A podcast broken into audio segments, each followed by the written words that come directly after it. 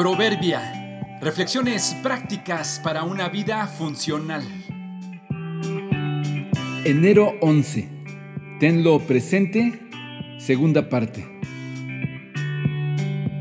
El placer y la frustración solo son posibles por el hecho de estar vivos.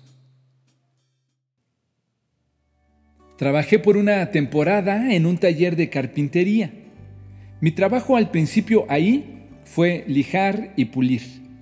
Pensé que estaría en esa sección por mucho tiempo, pero para mi sorpresa, el dueño, a quien supongo que le caí bien porque me apellidaba igual que él, me llamó un día a su oficina y me dijo que él pensaba que sería bueno que yo estuviera en todos los departamentos para aprender un poco de todo.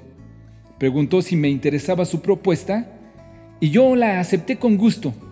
Así que después estuve en la sección de barniz y en la de acabados y en la de tapicería.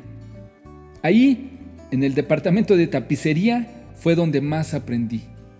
En ese taller fabricábamos ataúdes de madera.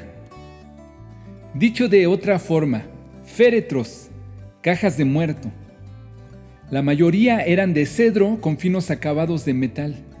Por dentro estaban forrados de terciopelo, con hermosos bordados en las orillas.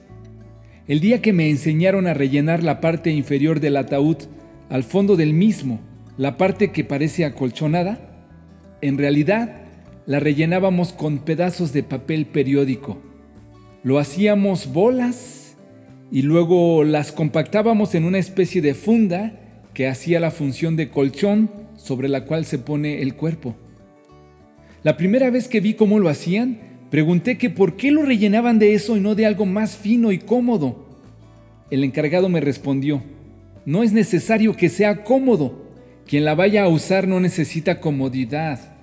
Los acabados de esta caja, me dijo, no son para quien la usará, son para quien la ve.